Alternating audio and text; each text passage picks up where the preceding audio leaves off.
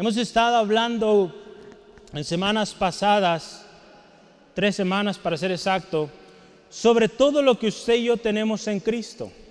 Hablamos de que somos bendecidos con toda bendición espiritual en Jesucristo. En los lugares celestiales nos habla de algo que no perece, algo que es eterno. Hablamos de que somos escogidos, de que somos también adoptados como hijos. Hablamos también de que somos aceptos en el amado. Cuando todos nos rechazaban, usted y yo ahora somos aceptos, motivo de mucho gozo. Somos redimidos por su sangre. Recibimos también, veíamos, sabiduría, inteligencia. Tuvimos herencia. ¿Por qué no se goza por esto, hermano, hermana? No oigo aménes, gloria a Dios. Fuimos sellados con su Espíritu Santo y fuimos creados para alabanza de su gloria. Todo lo que usted y yo hagamos es para alabar a Dios. La palabra de Dios dice, no a nosotros, sino a su nombre sea toda la gloria. Hoy vamos a hablar de un tema muy precioso, muy especial. Yo esta semana leía ahí en jueces capítulo 6, versículo 11 al 24 la gran diferencia del cristiano. Hay una gran diferencia del cristiano.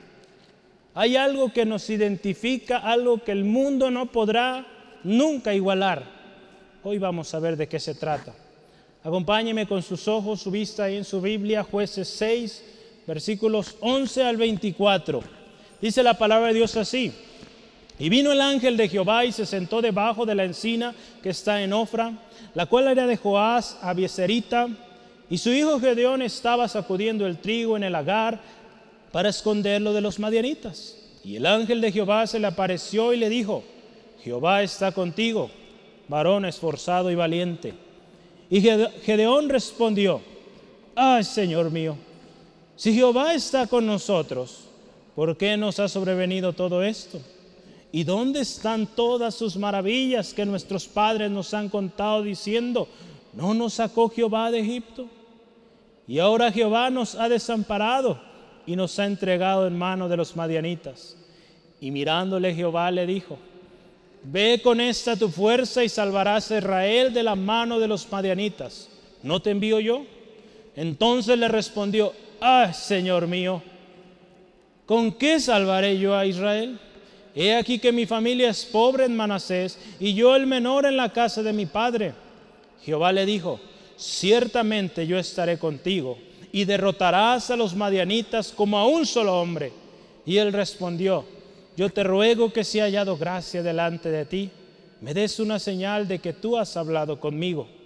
Te ruego que no te vayas de aquí hasta que vuelva a ti y saque mi ofrenda y la ponga delante de ti. Y él respondió, yo esperaré hasta que vuelvas.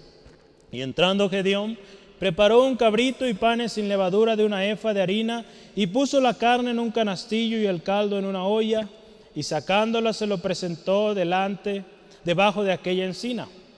Entonces el ángel de Dios le dijo, toma la carne y los panes sin levadura y ponlo sobre esta peña y vierte el caldo. Y él lo hizo así. Y extendiendo el ángel de Jehová el báculo que tenía en su mano, Tocó la punta de la carne y los panes sin levadura y subió fuego de la peña, el cual consumió la carne y los panes sin levadura. Y el ángel de Jehová desapareció de su vista. Y viendo entonces Gedeón que era el ángel de Jehová, dijo, ah, Señor Jehová, que he visto al ángel de Jehová cara a cara. Pero Jehová le dijo, paz a ti, no tengas temor, no morirás y edificó allí Gedeón altar a Jehová y lo llamó Jehová Salom, el cual permanece hasta hoy en Ofra de los Abieseritas. Cerremos nuestros ojos y pidamos al Señor nos hable esta tarde. Padre, te damos gracias. Bendecimos tu nombre por tanta dicha, tanto gozo, de haberte conocido Jesucristo, de haber venido a salvación y hoy gozar de una familia preciosa, una familia especial. Señor, gracias te damos por este momento que ahora nos disponemos a escudriñar tu palabra. Pedimos que tu Espíritu Santo nos guíe, nos dé sabiduría Señor, que cada enunciado hoy que se pronuncia sea tu palabra, sea dirigido por tu Espíritu Santo.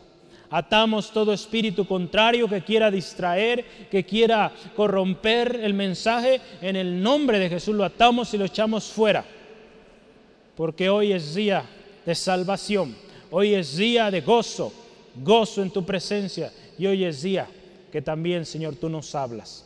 Te pedimos todo esto en el nombre de Cristo Jesús. Amén. Gloria a Dios. Hay una gran diferencia que hace un cristiano que sea sobrenaturalmente vencedor. Amén. Hay algo que usted y yo tenemos, hermano, hermana. ¿Conoce usted cuál es esa diferencia? ¿Cuál será la diferencia? ¿Por qué somos sobrenaturalmente vencedores? Yo digo sobrenaturalmente porque así lo es. El que vive con esta gran diferencia vive sobrenaturalmente. Y esta gran diferencia, se lo adelanto, es Dios con nosotros. Gedeón, vamos a ver esta historia en unos momentos. Hizo lo sobrenatural, pero porque Dios estaba con él. La historia de hoy nos cuenta, si usted ve el capítulo 6 desde sus inicios, nos cuenta una historia muy triste, asoladora, desoladora, perdón. Un tiempo donde el pueblo de Israel estaba siendo sometido por diferentes pueblos. Ahí la Biblia dice, por los madianitas, los amalecitas y los hijos del oriente. Dice la palabra ahí también en jueces 6 de los versículos, todavía no vamos ahí, hasta el principio, la portada todavía. Esos textos no se mueve, hay que darle clic arriba. Ahí está. No se me distraiga, detentos, eso todavía ahorita, un momentito más. El pueblo de Israel sufría de, mucha persecución. Dice la palabra que causó mucha pobreza este tiempo en el que vivían, porque estaban siendo sometidos por estos diferentes pueblos. ¿Y cómo era que lo hacían? Verá usted la historia, Gedeón estaba ahí eh, golpeando, ¿verdad?, el trigo para extraer el trigo. Pero dice que lo hacían, la historia nos dice que hacían esto pronto porque los amalecitas, los madianitas, y todos estos eh, pueblos estaban nomás esperando a veces que tuvieran su cosecha para robarla o para destrozar sus cultivos, para afligirlos. Era un tiempo muy difícil, muy duro. Y había una razón. La razón es que el pueblo se había alejado de Dios. Dios fue claro con respecto a esto y Dios dijo que habría bendición si permanecían obedientes, pero si se alejaban, descuidaban a Dios, eran desobedientes, la maldición vendría. En unos momentos vamos a leer unos textos sobre esto. Entonces, el pueblo de Israel estaba en este tiempo difícil, pero hubo un momento que ellos clamaron a Dios. Ellos clamaron a Dios y Dios levantó, dice la palabra, a un hombre esforzado y valiente, Gedeón. Usted ve al principio, leíamos, ¿verdad? ¿Cómo fue, cómo se dirigió el ángel del Señor a Gedeón? Varón, esforzado y valiente. Hoy vamos a hablar de Gedeón. Una historia muy especial que nos enseña mucho de lo que Dios hace, de lo sobrenatural de nuestro Dios y la gran diferencia que marca cuando Dios está con nosotros. Yo le animo, hermano, hermana, no se distraiga, Ponga mucha atención porque Dios está hablando hoy. Sí, amén. Voltea a su izquierda y su derecha y dígale, Dios te va a hablar hoy, pon atención. A ver, dígale a su hermano. ¿Sí? Ya le dijo a su hermano, entonces atentos todos, ¿verdad? Porque Dios nos va a hablar hoy. Hubo un par de preguntas que fueron las primeras que Gedeón hizo. Dios vía su ángel, dice ahí la palabra, vea, en el versículo 12, ahora vamos a ver, sí, el versículo 12 dice, el ángel de Jehová se le apareció y le dijo, Jehová está contigo, varón esforzado y valiente. Llega un ángel, imagínense, y le dice estas palabras a un hombre que está trabajando rápido, a prisa, para esconderse. Varón esforzado y valiente. Las primeras palabras a, este, a estas eh, declaraciones del ángel de Dios fueron o mostraban interrogantes en la cabeza de Gedeón. Y él se preguntaba, ¿por qué será que Dios nos ha dejado? ¿O por qué Dios ha dejado a su pueblo? Lo interesante de esta historia, y lo vamos a ver, es que Gedeón fue conocido por Dios. Dios sí conocía a Gedeón y envió su ángel específicamente a Gedeón. Algo Dios vio en este hombre. En el mensaje que yo les enviaba el jueves pasado, si no le están llegando mensajes, por favor, al final regístrese con la hermana, ahora no está, Gaby, ¿verdad? Ahí está. Regístrese con ella. Yo envío un mensaje todos los jueves, un audio. Entonces, por favor, si no lo está recibiendo, anótese. Yo les enseñaba ahí de dos generaciones, un contraste de dos generaciones. Hubo una primera generación en los primeros capítulos, creo que capítulo 2, donde habla de los jueces, de, esta generación que nació. Ahí está contando la historia cuando Josué muere. Y dice la palabra que toda esa generación murió. Y se levantó una generación que dice ahí, no conoció a Dios. Se fue en pos de dioses eh, paganos, se mezcló con los pueblos paganos. ¿Y qué sucedió? Vino la destrucción, vino la aflicción, vino los problemas. Y vemos aquí, en la misma historia de Gedeón, problema tras problema por desobediencia. Nuestro Dios, acuérdese, es soberano. Nuestro Dios es amor también. Pero si hay desobediencia no nos puede ir bien.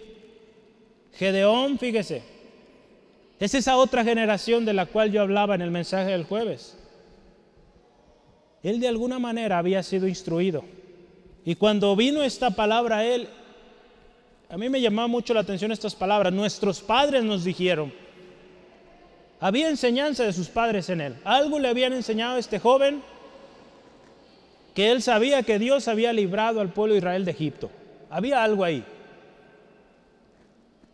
Y seguramente eso también Dios lo usó para que este hombre fuera el escogido para esta gran liberación. Gedeón también, fíjese, reconocía o conocía al menos las maravillas de Dios que habían sido hechas en el pasado. Qué importante, hermano, hermana, que usted y yo, como padres, enseñemos a nuestros hijos las grandezas que Dios ha hecho en nuestras vidas. Si es en su matrimonio, si es en la historia de su vida, que su hijo o su hija conozca su testimonio, lo que Dios hizo, y que lo viva, porque de otra manera será solo palabra, que esos hijos escuchen lo que Dios hizo antes y lo que está haciendo hoy. Gedeón también reconocía que lo que estaba pasando de alguna manera provenía de Dios. ¿Por qué le digo esto? Usted ve ahí en el versículo 13, fíjese, vamos a ver, ¿qué dice ahí? Sus preguntas. Versículo 13. Gedeón le respondió, ah, Señor mío, si Jehová está con nosotros, vea estas preguntas, ¿por qué nos ha sobrevenido esto? ¿Y dónde está, dónde están todas las maravillas o todas sus maravillas que nuestros padres nos han contado diciendo, ¿no nos sacó Jehová de Egipto? Y ahora Jehová nos ha desamparado y nos ha entregado en manos de los madianitas. Si usted se fija, ahí dice él, Jehová nos ha desamparado y nos ha entregado en manos de los madianitas. Él sabía que, que Dios de alguna manera estaba involucrado en esa situación que ellos vivían. Y definitivamente era la consecuencia de la desobediencia a Dios. Gedeón pregunta ahí, ¿por qué nos ha sobrevenido esto? Nuestro primer subtema dice, ¿por qué pasa esto? ¿Dónde está Dios? ¿Verdad? Es una de las preguntas. Podemos traducir esas preguntas a 2021 y esas son las preguntas comunes hoy. ¿Sí o no? ¿Por qué me pasa todo esto? ¿Por qué? ¿Dónde está Dios? ¿Cuántos quizá han dicho estas palabras? El hombre tiene o tiene esa tendencia de cuestionar siempre el porqué de las cosas y dónde está Dios. ¿Cuántos hombres, mujeres hoy que se dicen ser ateos? ¿De dónde está Dios? Cuando yo fui lastimado, cuando fui lacerado y tantas cosas, ¿verdad? Tantas historias que hoy escuchamos. Dios sigue siendo real y Dios sigue estando el control, pero acuérdese, Dios también es soberano y donde hay pecado hay consecuencias. Sí, amén. El hombre siempre quiere que Dios esté ahí para él, no importando si se porta bien o se porta mal. Quiere siempre el beneficio. Ya no nos gusta sufrir. Pero acuérdese, cuando hay pecado hay consecuencias. Sí, Dios es poderoso y hace maravillas y escucha las oraciones de su pueblo, pero también Dios es soberano, Dios es justo y Él es fiel a su palabra. Y si Él dice que si pecamos, pues hay muerte, hay muerte, por más que le busquemos.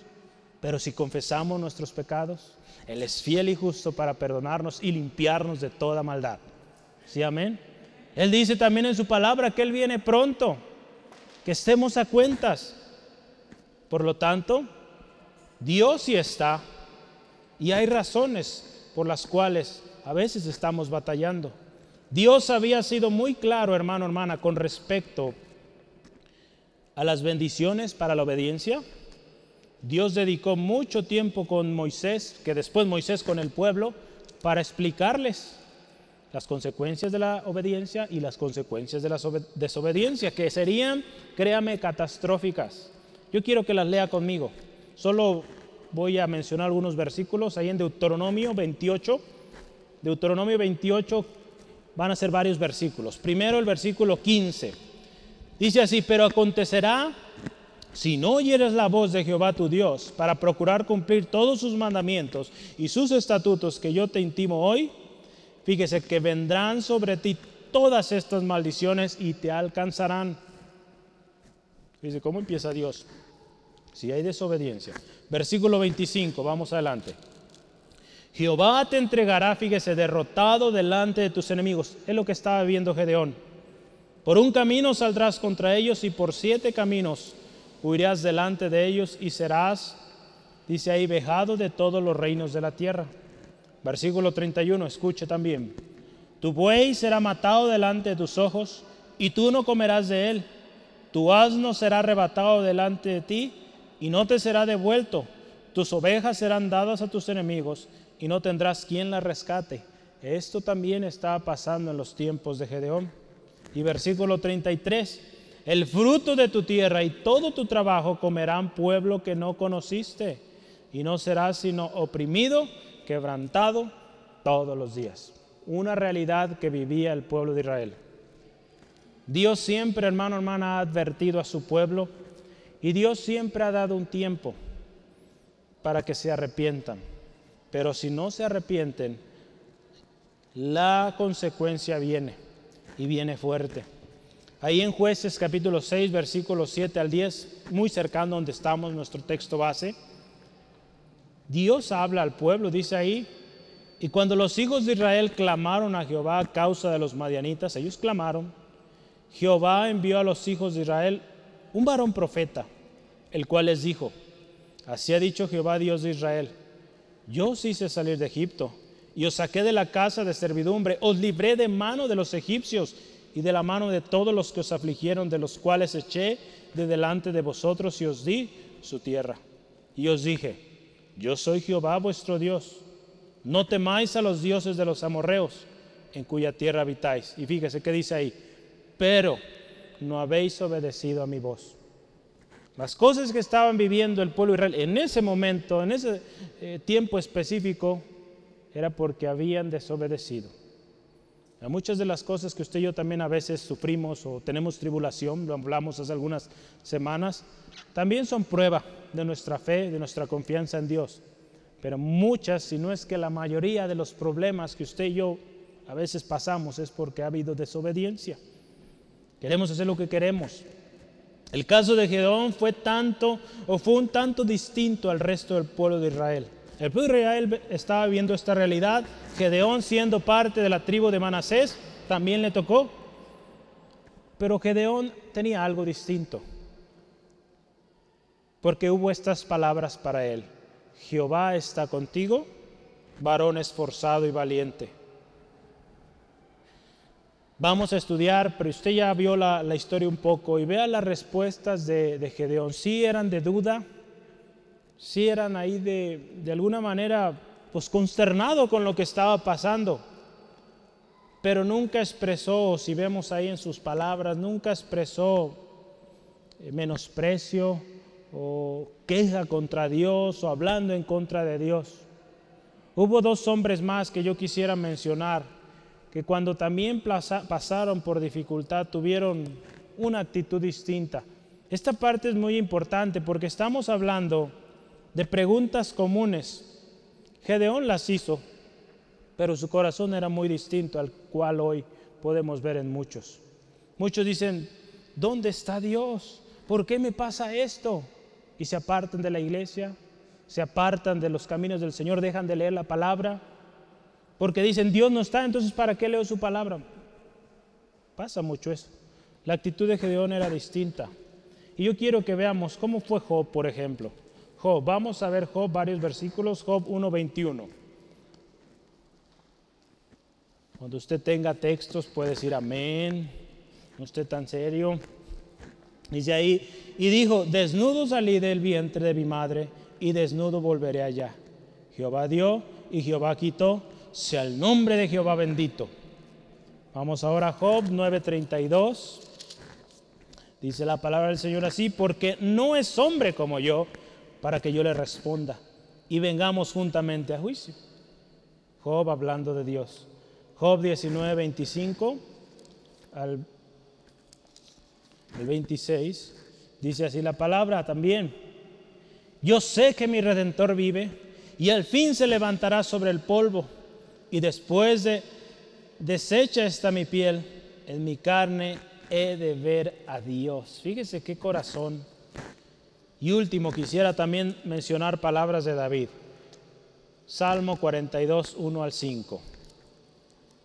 Ahorita le voy a explicar por qué estamos leyendo esto. Salmo 42, 1 al 5. Como el siervo brama por las corrientes de las aguas, así clama por ti, oh Dios, el alma mía. Mi alma tiene sed de Dios, del Dios vivo. ¿Cuándo vendré y me presentaré delante de Dios? Fueron mis lágrimas de pan, mi pan de día y de noche, mientras me dicen todos los días, ¿dónde está tu Dios? Me acuerdo de estas cosas y derramo mi alma dentro de mí, de cómo fui con la multitud y los conduje hasta la casa de Dios, entre voces de alegría y de alabanza del pueblo en fiesta. ¿Por qué te abates, alma mía, y te turbas dentro de mí? Espera en Dios porque aún he de alabarle, salvación mía y Dios mío.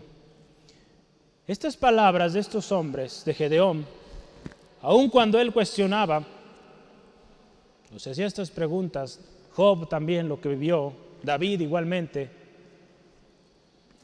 en sus palabras usted y yo podemos encontrar algo en común. Reconocían la soberanía de Dios, reconocían que Dios estaba en el asunto, por ejemplo, con Gedeón, sabía que de Dios había venido aquello, porque había habido desobediencia. Job también reconocía que su redentor vive y vive para siempre. Él no es hombre para que yo acuda junto con él a juicio y que pueda yo ir debatir con Dios. Job lo entendía. David de la misma manera. ¿Por qué te abates, alma mía? Espera en Dios porque aún he de alabarle, salvación mía. Él reconocía que Dios es soberano, que Él es nuestra salvación. Yo le quisiera hacer esta pregunta. ¿Cómo estamos respondiendo ante los difíciles tiempos que vivimos hoy? ¿Cómo estamos respondiendo ante estas situaciones que no nos explicamos, que no logramos concebir el por qué? Hay dos opciones. Cuestionamos y no reconocemos la sabiduría o la soberanía de Dios Muchas veces eso hemos hecho. Porque cuando usted y yo nos alejamos del Señor, nos alejamos de su palabra, de, su, eh, de la congregación, pero acuérdese, hablamos de la iglesia, es importante. Por más recursos en línea que tengamos hoy en día, ahora con la pandemia se incrementó a no sé cuál potencia, pero tremendo, nunca deja de, de ser necesaria la iglesia. Por algo el Señor Jesucristo la instituyó y viene por la iglesia. Entonces es importante. ¿Qué estamos haciendo? O la otra cosa que podemos hacer, y yo le animo, lo hagamos, reconozcamos que Dios es soberano y nos humillemos a su voluntad. Aquello que Dios tiene propósito y digamos, Señor, muestra tu gloria que yo no entiendo, no sé por qué, pero ten misericordia. Y si hay pecado, con más razón debemos estar a cuentas. Porque Dios siempre nos va a hablar y nos va a indicar cuando algo está mal en nuestras vidas. Dios siempre da un tiempo. Dios no va a permitir que alguien muera sin haber antes dadole la oportunidad de arrepentirse, créamelo. Dios siempre nos da un tiempo. De nosotros depende si acudimos y nos arrepentimos y estamos a cuentas con el Señor. Fíjese qué hermoso nuestro Dios. Yo en la mañana que daba una repasada a esto me gozaba y termino llore y llore de lo, lo precioso que el Señor es. Ante estas preguntas, fíjese, no hubo respuesta necesariamente explicando Dios por qué de las cosas. Gedeón lógicamente sabía que era por desobediencia. No hubo una respuesta de por su desobediencia, no fue. Usted ve ahí el versículo 14, ¿qué le respondió Dios? Dice ahí, y mirándole Jehová le dijo, ve con esta tu fuerza y salvarás a Israel de la mano de los madianitas. No había por qué explicarle por qué estaban sufriendo aquello, era por desobediencia, lógicamente.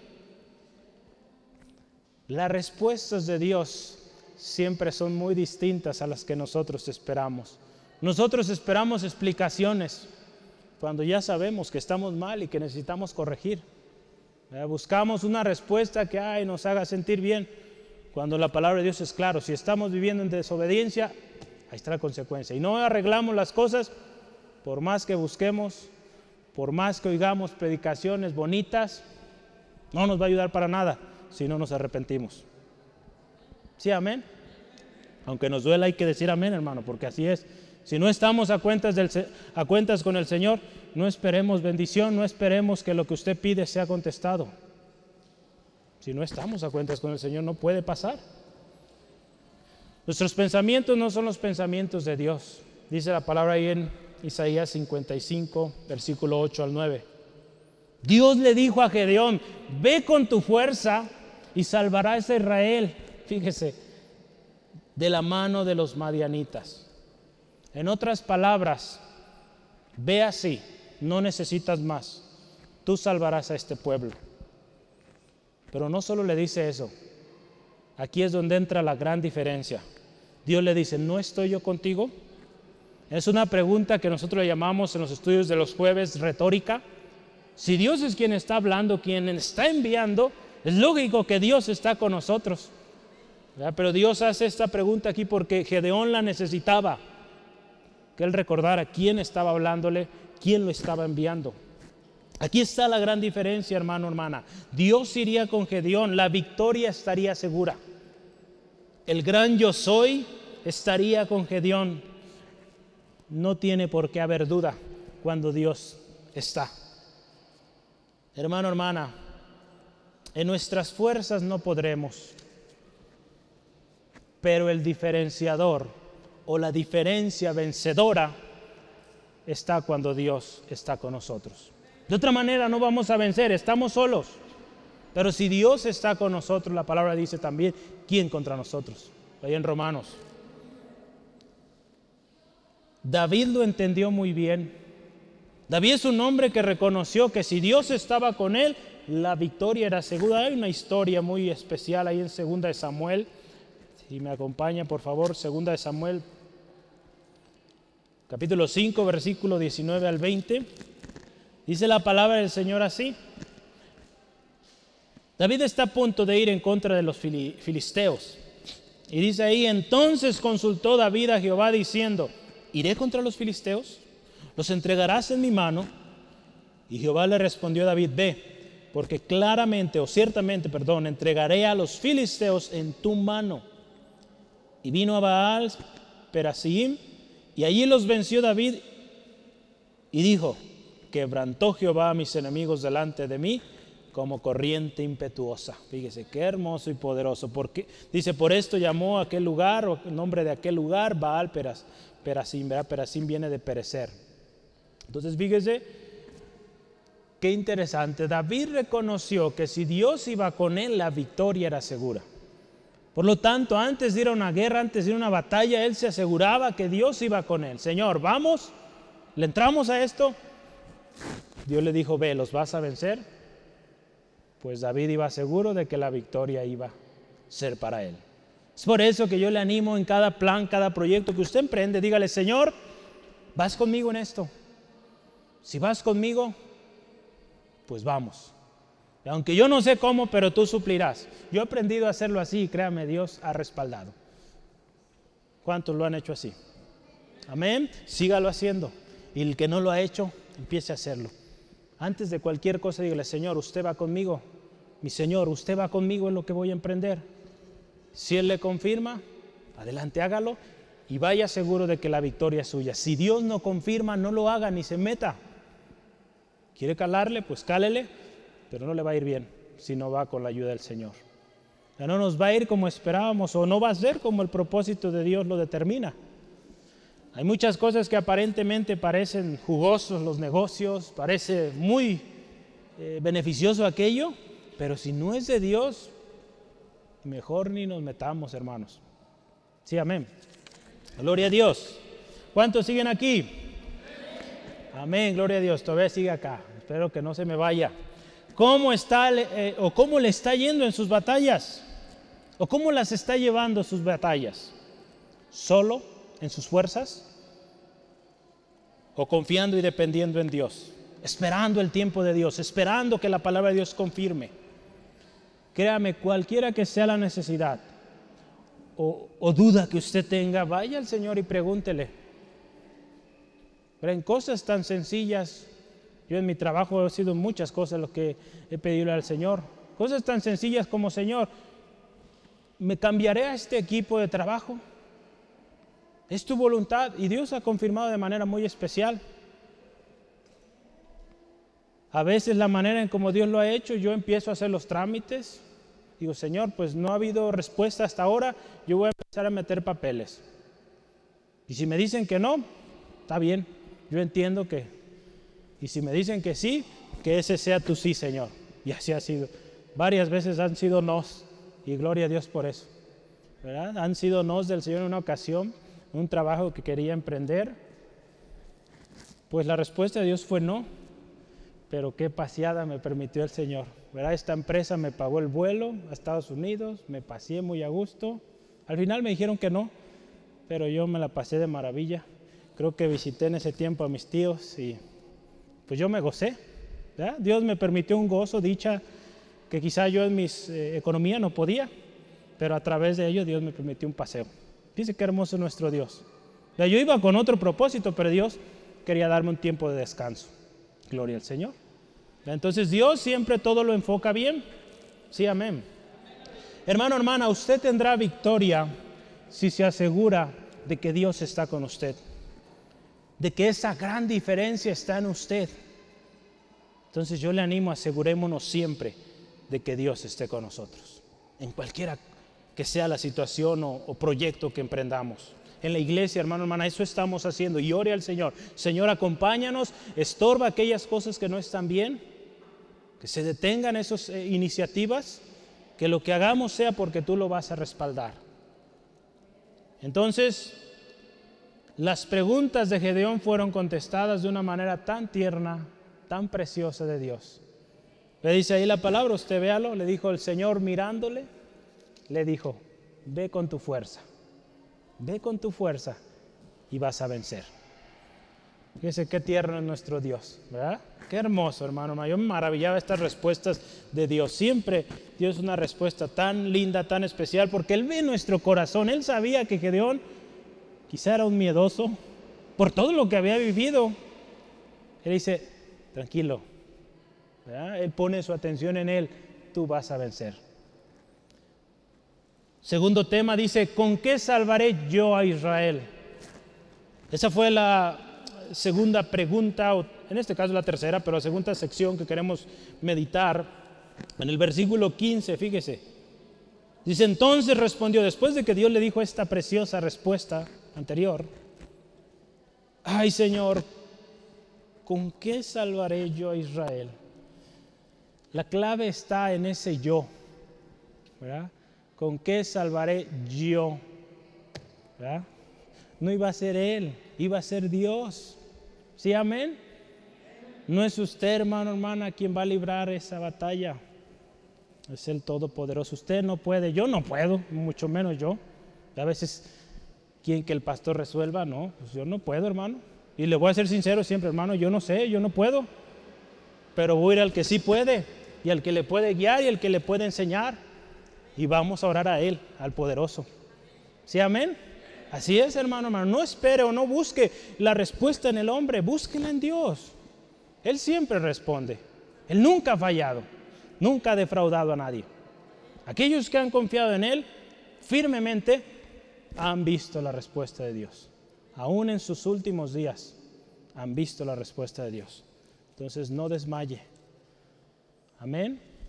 Gloria a Dios. Hubo otras eh, respuestas muy similares, yo, traté de sacar algunas.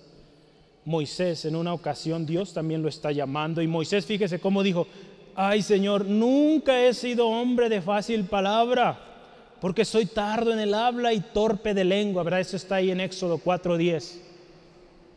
Moisés está siendo llamado por Dios de una manera sobrenatural y él dice, señores, eh, eh, no, sé hablar.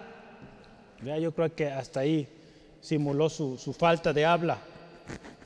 Dios iba a ir con él. Y si Dios iba con él, pues él le iba a dar palabra, él iba a usar su palabra, iba a usar, perdón, su, su lengua para hablar. Jeremías también en una ocasión está siendo llamado por Dios. ¿Y qué dice Jeremías? Ay Señor Jehová, he aquí no sé hablar porque soy niño. También Jeremías una situación muy similar. Saúl también, el primer rey de Israel. Dios sabemos su historia posterior, pero en sus inicios, vea, ¿qué, dijo este hombre? Yo quisiera que veamos ahí, porque su respuesta es muy similar a la de Gedeón aquí. Samuel, primera, o primera de Samuel 9:21.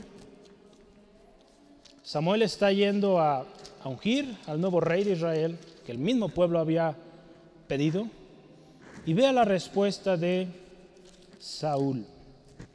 Versículo 21 dice así, Saúl respondió y dijo, ¿no soy yo hijo de Benjamín y de la más pequeña de las tribus de Israel? ¿Y mi familia no es la más pequeña de todas las familias de la tribu de Benjamín?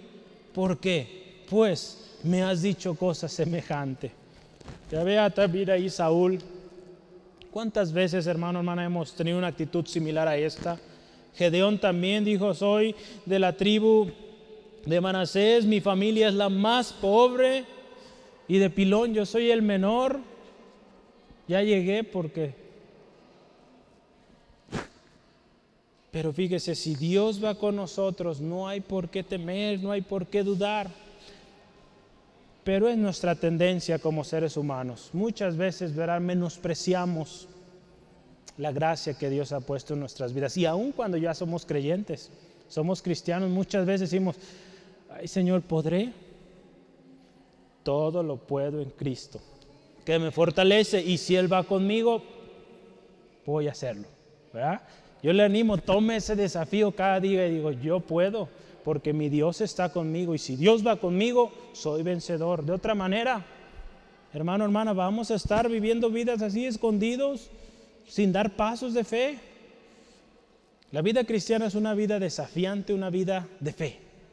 Es una vida hermosa, sí, con dificultades, eh, adversidades, pero si confiamos en el Señor, Él está con nosotros y nos va a dar mucho gozo, mucha alegría. Ante un gran llamado, muchas veces esta ha sido nuestra respuesta. Y es correcto, porque nosotros no podemos. La respuesta de alguna manera de Gedeón estuvo bien porque dijo, yo no puedo. Pero con Dios haremos proezas. Sin Dios somos pequeños, somos indefensos, de poca influencia, pobres, pero con Dios fuertes, poderosos en batalla, prósperos y podemos porque Él está con nosotros. Cuando miramos, hermano, hermana, nuestra realidad como seres humanos, es cierto, no podremos, pero para el cristiano, para el que confía en Dios, hay una gran diferencia y la diferencia es que Dios está con él, con ella. La respuesta de Dios a esto, cuando él dijo, Señor, ¿con qué o cómo le voy a hacer? No tengo ni dinero. Versículo 16 dice, Jehová le dijo, escuche, ciertamente una vez más, dice, yo estaré contigo y derrotarás a los madianitas como a un solo hombre. Fíjese, Dios le vuelve a decir, yo voy a estar contigo. Ciertamente, esa palabra reafirma, es verdadero. Dios por segunda vez le recuerda que Él estaría con Él y sería diferente. Dios estará con nosotros, Él derrotará a nuestros enemigos. Nuestra condición natural y humana es limitada, es pobre, es sin fuerza, pero con Dios somos algo sobrenatural. Usted y yo nos podemos y nos hemos sorprendido de lo que hemos hecho en Dios, hermano, hermana. Yo cada día me maravillo cuando escucho testimonios de ustedes, pero lo veo en mi vida también como iglesia. Lo que está haciendo Dios es sobrenatural. No es como nosotros pensamos o queremos o quisiéramos, es como Él quiere y como Él lo está ordenando. Y es algo precioso. Yo le animo, comience a vivir así y verá la gloria de Dios. Pablo nos recuerda, hermano, hermana, cómo éramos antes de venir a Cristo, cómo somos ahora en Cristo. Vea conmigo Primera de Corintios 1:26. Vamos rápido. A veces si, usted no me alcanza en el texto, a veces me gana, casi siempre, ¿verdad? Usted es muy rápido. Gracias a Dios porque tiene práctica. Algunos con los celulares me ganan, pero bueno, les doy chance. Primera de Corintios 1, 26 al 29 dice así la palabra. Pues mirad hermanos vuestra vocación. No sois muchos, eh, no sois eh, muchos sabios en la carne, ni muchos poderosos, ni muchos nobles Sino fíjese, de lo necio del mundo escogió Dios para avergonzar a los sabios. Y lo débil del mundo escogió Dios para avergonzar a lo fuerte. Fíjese, los débiles, los, los necios, lo que pues para muchos no valían, de ahí el Señor nos sacó. Y lo vil del mundo y lo menospreciado escogió Dios. Y lo que no es para deshacer lo que es, a fin de que nadie se jacte en su presencia. Mas para Él estáis vosotros en Cristo Jesús, el cual nos ha sido hecho por Dios de sabiduría, justificación, santificación y redención. Bueno, yo le seguí hasta el 30, pero el 29. Pero vea cómo éramos antes de estar en Cristo, cómo somos hoy, muy diferente, débiles, eh, rechazados, eh, sin poder, siempre poniendo excusas una y otra. Pero si estamos en Cristo, la cosa tiene que ser diferente. Yo quiero platicarle de un testimonio. ¿Ha escuchado usted de Alex Kendrick? ¿No? ¿Alex Kendrick le suena? ¿Le suena a la empresa Kendrick Brothers? Va a decir, pues menos, ¿verdad? Si no conozco a Alex, pues menos a su empresa. Este hombre es un director de cine, muy famoso hoy en día. Voy a hacerle una pregunta más y a ver si, le, si logra descubrir de quién estoy hablando. ¿Ha escuchado la película Desafiando Gigantes? ¿Ha escuchado la película Reto de Valientes? ¿Ha escuchado la película cristiana Prueba de Fuego? ¿Le suena Cuarto de Guerra? ¿Sí? Sí, yo creo que la mayoría nos suena a estas películas. Pues el hermano, es un hermano en Cristo, fundador de la empresa es Alex Kendrick. Entonces yo le animo, ve ahí en, internet, ahora que llegue a su casa, busque en YouTube el testimonio de Alex Kendrick, póngalo en español. Una iglesia en Perú lo invitó y hay la traducción. Entonces está muy, muy bien explicado. Pero yo quiero compartirle algo así rápido de él. Este hombre en su primera película comenzó con 20 mil dólares. 20 mil dólares para hacer una película en el mundo del cine y todo eso, no es nada. Es una pequeñez, con eso no se puede hacer nada. Estos hombres lo hicieron con eso. Cuando este hermano vio la necesidad, él sabe de esto, y él vio la necesidad de, compartir a su comunidad de Cristo, él fue con su pastor y le dijo, pastor, ¿qué le parece si hacemos una película para bendecir a nuestra comunidad, enseñar principios de la palabra y ganar almas. Él proponía una película, esa película todavía existe y ahí está, se llama Flywheel. La traducción está media rara, entonces mejor le dejamos así, Flywheel. es el nombre en inglés, pero esta película trata de las realidades que vivía en ese momento ese pueblo, esa comunidad. Vivían en maltrato, ¿verdad? Problemas en la familia, en el hogar y muchas cosas que se viven en el día a día en los hogares sin Cristo. Y el pastor, fíjese, le dijo lo siguiente, vea lo que le dijo el pastor. Yo todavía no me animo a decir eso, pero cuando lo diga, pues ore, ¿verdad? Que sea Dios guiándonos y escuche. Él le dijo esto, no quiero buenas ideas, quiero algo que venga de Dios. Porque la idea se oía sorprendente, espectacular, pero dijo, no quiero que sea algo solo espectacular, quiero que sea algo que venga de Dios. Y si eso viene de Dios, adelante hermano, vamos a darle. Y el hermano pues dijo, bueno, el hermano pensaba que la iglesia le iba a apoyar para su película. Pues resultó que el hermano, el pastor, le dice, hermano, la manera en cómo Dios va a confirmar es que Él va a proveer. La iglesia no te va a dar. La iglesia tiene proyectos y necesidades, la iglesia no te va a dar.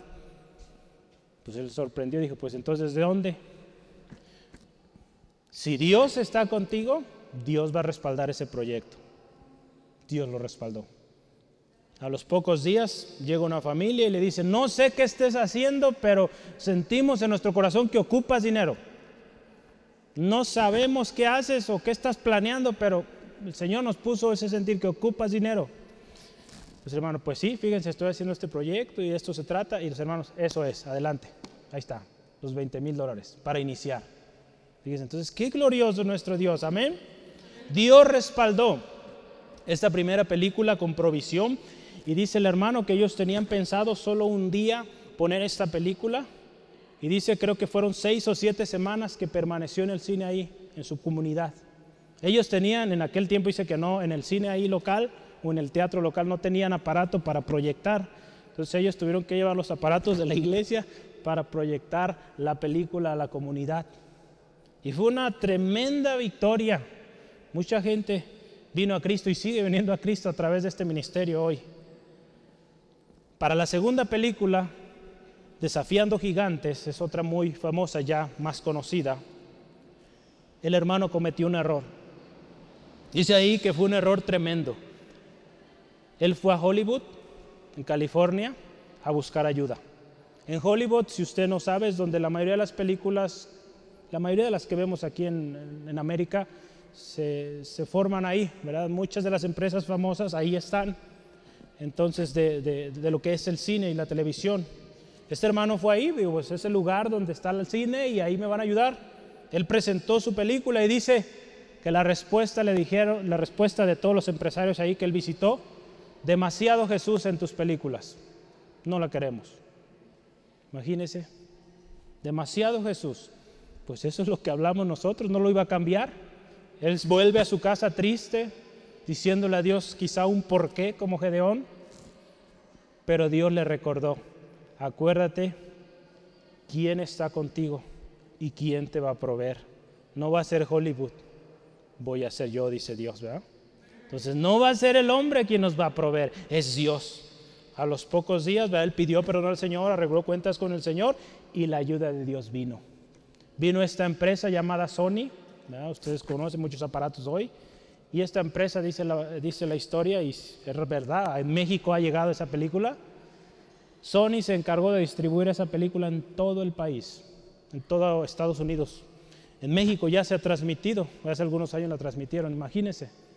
Hermano pensaba solo en, solo en América, solo en Estados Unidos, y ahorita esa película ha llegado a todo el mundo. Las nuevas que ha venido sacando, seis películas eh, que ellos llevan hasta ahorita, dice ahí la historia y hay una página que lo respalda se llama The Numbers, es una página que, que calcula cuánto dinero han recaudado. Y dice que esta empresa nomás, 192 millones de dólares. Imagínense, cuando Dios respalda algo, lo respalda bien y poderoso.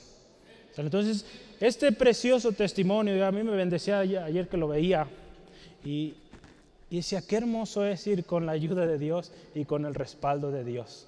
Dios es un Dios de lo sobrenatural. No busquemos la ayuda del hombre, busquemos la ayuda de Dios, el respaldo de Dios. Solo la presencia de Dios en nosotros podrá marcar diferencia, hermano, hermana. Y con eso podremos impactar al mundo. Este ministerio ha impactado al mundo entero con estas películas. Está siendo de mucha bendición a la iglesia, a la comunidad. Pero ahorita creo que está una película, no me bueno, estuvo hace una semana, estuvo una de ellos aquí en, en los cines de la ciudad. Ora, hermano, hermana, por esa gente que acude. El hermano dice que algunos ahí, su primer película, como fue solo para el pueblo, la comunidad, dice que mucha gente iba nomás o con el propósito de reírse, porque iban a ver pues su misma gente, ¿verdad? Y dice que salían llorando, quebrantados y diciendo, lo que pasa en esa película está pasando en mi casa. Y su respuesta era ir a la iglesia buscando ayuda, pidiendo consejo. Entonces, fíjese qué hermoso es nuestro Dios. Cómo cambian las cosas cuando Dios está con nosotros. Que nuestra actitud sea como la de Moisés. En Éxodo 33 no lo podemos leer por tiempo, pero Moisés dijo así, si tu presencia no va conmigo o con nosotros, no nos saques de aquí que ese sea nuestro corazón. Señor, si tú no vas a estar conmigo en este plan, aquí le dejamos. Por más jugoso que parezca este negocio, lo dejamos, porque tú no vas respaldándolo. Pero si tú lo respaldas, dame paz. El resultado de la presencia de Dios con Gedeón, hermano, hermana, fue victoria. Fue victoria. Yo quiero que vea este versículo. Jueces 8:28. ¿Cómo quedaron los madianitas? Vea. Dios estuvo con Gedeón, Gedeón creyó en Dios. ¿Y cómo quedó el pueblo madianita? Vea. Jueces 8:28 dice, así fue subyugado Madián delante de los hijos de Israel. Escuche esto, y nunca más volvió a levantar cabeza. Y reposó la tierra 40 años en los días de Gedeón. Fíjese, nunca más ese pueblo pudo levantarse, porque Dios estuvo con, con este hombre que creyó. Hermano, hermana, Cualquiera que sea la cosa que esté pasando, asegúrese que Dios va con usted y eso se va a caer. Porque se va a caer porque Dios está con usted y porque Dios es quien está con usted y su palabra se va a cumplir. Sí, amén. Yo lo creo, ¿lo cree usted? Amén. Así es nuestro Dios. Último, la gran diferencia produjo adoración y paz. Los versículos 17 al 24 nos habla de que Dios contestó a todas estas preguntas de Gedeón y Gedeón no tuvo otra opción que decir, Señor, aquí espérame, yo quiero darte gracias. Es lo último que usted va a ver ahí. La respuesta de Gedeón fue adoración, adoración a Dios. Fíjese, en el versículo 17 dice, Señor, te ruego que si haya hallado gracia delante de ti, me des señal de que has hablado conmigo. Esa fue la primera cosa. Señor, te ruego. Esta actitud nos habla de mucha humildad de Gedeón delante de Dios. No se le subió porque Dios lo iba a respaldar. No, digo, Señor, te ruego, confírmame. Pues Dios le confirmó. Una segunda cosa ahí en el versículo 18, fíjese, también le dijo lo mismo, te ruego que no te vayas de aquí hasta que vuelva a ti y saque mi ofrenda y la ponga delante de ti. ¿Y qué dice Dios? Le respondió, yo esperaré hasta que vuelvas. Fíjese qué palabras tan preciosas del Señor. Tranquilo, hijo, estoy contigo, me quedo aquí. Qué hermoso nuestro Dios, hermano, hermana. ¿No le da gozo saber que Dios está ahí? Y cuando decimos, Señor, quédate conmigo otro ratito más, Él ahí está. Así es nuestro Dios, hermano, hermana. Yo me puedo imaginar la tremenda emoción, gozo que sentía Gedeón al escuchar estas palabras del Señor, que no quería que se fuera. Dice, Señor, espérame, quiero ofrecerte algo. ¿Verdad? Hermano, hermana, cuando estamos en la presencia del Señor, no queremos nada más que seguir y permanecer ahí. Dios le dijo, no te vayas. Perdón, Dios le dijo, yo te espero hasta que vuelvas. Fíjese. Qué respuesta tan especial. Esto muestra el amor tan sublime de Dios, la gracia de Dios a alguien tan débil, tan insignificante, tan sin poder hacer nada. El Señor, te ruego.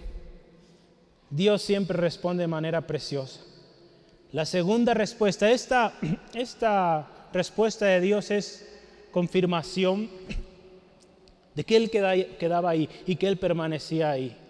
Pero Dios selló esta, esta presencia de Él con Gedeón, con lo último que sucede cuando Él pone, dice la palabra, que Él va, mata a este cabrito, prepara ahí el, el, el sacrificio y dice que el ángel le dice ponlo sobre esta peña o sobre esta roca, pone el cabrito y le dice y vierte el caldo ahí, imagínense, vierte el caldo, ¿verdad? moja ese, ese cabrito y Dios confirmó encendiendo ese cabrito, ese sacrificio. En la historia de Elías, ¿se acuerdan? En Primera de Reyes 18, Dios mostró que estaba con Elías también encendiendo ese sacrificio y se lo llenaron de agua hasta que rebosara de agua. Y Dios confirmó que estaba con Elías encendiendo ese, ese sacrificio de manera sobrenatural. Lo mismo pasó con Gedeón. Hermano, hermana, ¿qué necesitaba este corazón temeroso, indefenso, acostumbrado al acecho del enemigo? Ve a Dios tan especial. Después de que hizo todo esto, hizo algo más Dios. Es lo último hizo Dios aquí en esta historia, en esta parte. Vea el versículo 23. Viendo entonces que Gedeón era el, perdón, viendo, versículo 23 estoy diciendo, ¿verdad? Estaba leyendo 22.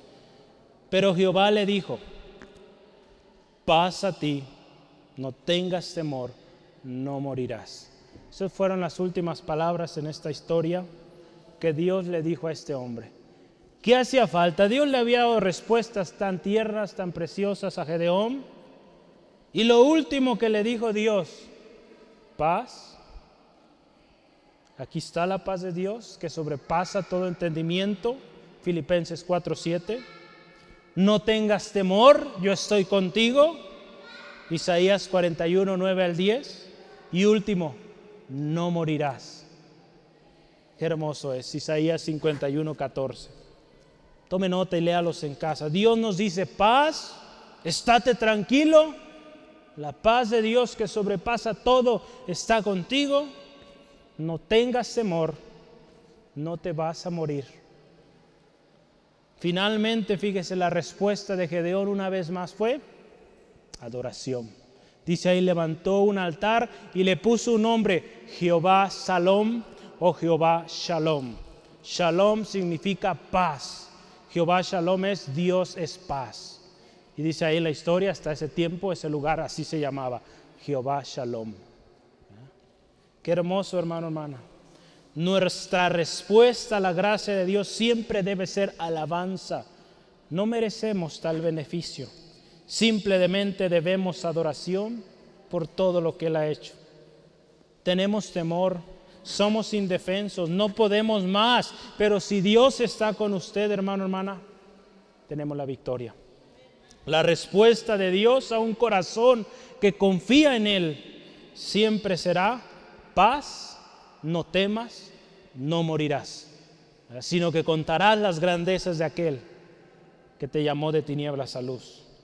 Asegurémonos que Dios está con nosotros. Como conclusión, ¿Cuántas veces te has afligido tanto que sientes que Dios no está o que no te escuchas? Yo extiendo esta pregunta a todos. ¿Cuántas veces te has sentido así, hermano, hermana, amigo, amiga? Que Dios no está, que Dios no escucha. ¿Cuántas veces? Estoy seguro que aquí la mayoría hemos pasado por esto. Gedeón lo vivió y Dios lo levantó. David lo vivió, Job lo vivió. Muchos hombres en la Biblia lo vivieron, hermano, hermana. ¿Cuál será la razón? ¿Hay pecado que no hemos confesado? Si hay pecado hay que arrepentirnos y estar a cuentas con Dios. Él es misericordioso y nos perdona. Si tienes dudas y te preguntas el porqué de las cosas, ven al Señor con un corazón humilde. Presenta tu caso, Él te escucha. Él nunca desampara la obra de sus manos. La respuesta de Dios siempre será apacible de amor, de misericordia, mostrándote que Él está contigo. Asegúrate de que Dios está contigo, hermano, hermana. No vayas a, ningún lugar si Dios no va contigo. Dios hoy está buscando hombres y mujeres de pacto. Hombres que guarden el pacto, que recuerden las maravillas de Dios, que enseñen temor de Dios y las maravillas de Dios a las próximas generaciones. Que enseñen esto, hermano, hermana, que Dios es real. Dios no busca perfectos. Acuérdese, Dios llama a los débiles, a los inseguros, a los menospreciados, para en ellos y a través de ellos mostrar la gloria, la gloria de Dios. Y cuando usted vea esto, hermano, hermana, aún en medio de la dificultad, siempre dé gloria a Dios. Dé gloria a Dios porque las palabras de Dios siempre serán paz, no temas, no morirás. Sí, amén. ¿Por qué no cierra sus ojos ahí donde está y damos gracias al Señor? Señor, gracias por tu gracia infinita, sublime, precioso Salvador. Incomparable, Señor, son tus maravillas, tus grandezas, Señor. Hemos visto tu mano de poder. Señor, en el pasado, cuando venimos a ti, Jesucristo, pudimos ver cuán grande, cuán misericordioso fuiste sin merecerlo. Nos llamaste, nos diste un nombre, nos diste una familia preciosa, nos diste herencia, tantas bendiciones que hemos estado aprendiendo. Y todo porque tu gracia es grande, porque tú eres soberano y tú lo decidiste. Gracias Dios. Gracias Dios por tanto amor, tanta misericordia. Señor, no tenemos con qué pagar tanta gracia, tanto favor. Hermano, hermana, si en algún momento tú te has preguntado esto, ¿por qué? ¿Dónde está Dios? Si esas han sido tus preguntas y quizá lo has hecho delante de Él y no te cansas de decirlo cada día, ¿dónde está ese Dios del que me hablan? ¿Por qué me pasa esto? Yo te quiero decir una cosa. Quizá hay algo que tú tengas que arreglar con Dios hoy. Hay algo en tu vida que tú sabes que está mal y que a Dios no le agrada. Pídele perdón. Hazlo hoy, ponte a cuentas. Dios no va a rechazar al que viene humillado delante de Él. Él ya sabe, Él ya sabe por lo que estás pasando. Y si hay pecado, Él también lo sabe podremos ocultarnos de todos, pero de Dios no. Si esa es tu situación, pídele perdón. Arregla cuentas con Dios. ¿No entiendes el por qué? Ese es el por qué. Dios es soberano, es justo, fiel a su palabra y si hay pecado, las consecuencias son inevitables. Pero si hoy tú vienes aclamando a su misericordia, Él es fiel y justo para perdonarte y limpiarte de toda tu maldad. No importa los años que tú has estado viviendo de esta manera, porque tú sabes que no estás bien, aparentas algo hacia afuera, pero no estás bien. Necesitas pedirle perdón a Dios. Te lo han dicho, lo has visto en su palabra, lo has escuchado y no has obedecido. Hoy es el día arregla cuentas con el Señor, no esperes para mañana. Mañana puede ser muy tarde. El Señor puede venir en este mismo instante. Y si no estás a cuentas con Él, te vas a quedar. Por más buena persona que hayas hecho, por más bonito que hayas hablado, aquí te vas a quedar. Hermano, hermana, nuestra oración es que estemos a cuentas todos y que todos vayamos a su presencia un día. Esto es algo serio, hermanos. Nuestro Señor Jesús viene pronto y necesitamos estar a cuentas. Hay cosas que hemos ocultado por muchos años y que hoy estamos viendo consecuencias de esas decisiones, que nunca arreglamos cuentas con Dios y por eso estamos como estamos. Necesitamos arreglar cuentas con Él. Si tú quieres estar un día en su presencia, si tú quieres que las cosas cambien en casa, arregla tu vida con Dios. Y si hoy tú dices, yo estoy bien, yo estoy bien, Dice la palabra de Dios, mira que no caigas y sigue confiando en Dios. Quizás sea una prueba, una circunstancia. Está probando tu fe, tu confianza en Dios. No dejes de confiar en Él. Y dile a tu alma, espera en Dios, porque aún hemos de alabarle. Salvación nuestra, nuestro Dios. Y aquel que es todopoderoso responderá a su debido tiempo. Pídele fortaleza al Señor para seguir adelante confiando en su palabra y viviendo esa paz, esa paz que tanto anhelas. Solo la tendrás si Él está contigo. No importando dónde estés, cómo estés, la paz de Dios sobrepasa todo entendimiento. Porque es en Cristo, el perfecto, el único que puede resolver tu situación. Yo te animo, hermano, hermana, ahí donde estás. ¿Por qué no haces un compromiso hoy dile, Señor, yo quiero permanecer en el pacto? Quiero recordar tus maravillas y también enseñarlos, enseñarlas a las próximas generaciones. Enseñar ese temor reverente a ti, Dios. Sé que tú eres real y que tu palabra se cumple. Señor, y que tu presencia no me abandone, que tu presencia esté conmigo. Señor, y que seamos sensibles. Cuando tengamos que tomar decisiones, nos aseguremos de que tú vas con nosotros y mantengámonos firmes, aun cuando la respuesta sea un no de Dios, un no tuyo, Dios. Nosotros seamos obedientes y no vayamos Gracias Dios. Amigo, amiga, quizá nos acompañas por primera vez o nos escuchas más tarde. ¿Quieres tener paz en tu vida? ¿Quieres tener o ser libre del temor? ¿Vives una vida en temor, sin paz y aún con temor a morir? En Cristo puedes tener una paz sobrenatural en Cristo puedes ser libre del temor. Yo te invito, amigo, amiga, ven a Él. Ven a Jesús y tendrás paz que sobrepasa todo. Dios estará contigo donde quiera que vayas. Y eso será la gran diferencia en tu vida. Señor, obra en este corazón. Si hoy tú quieres decirle sí a Jesús y gozar de esa paz, de esa libertad del temor, yo te animo hoy y dile así, en tu corazón, dile estas palabras, Señor Jesús, te necesito, necesito de tu paz, necesito ser libre del temor. Yo hoy reconozco que he pecado, que he fallado.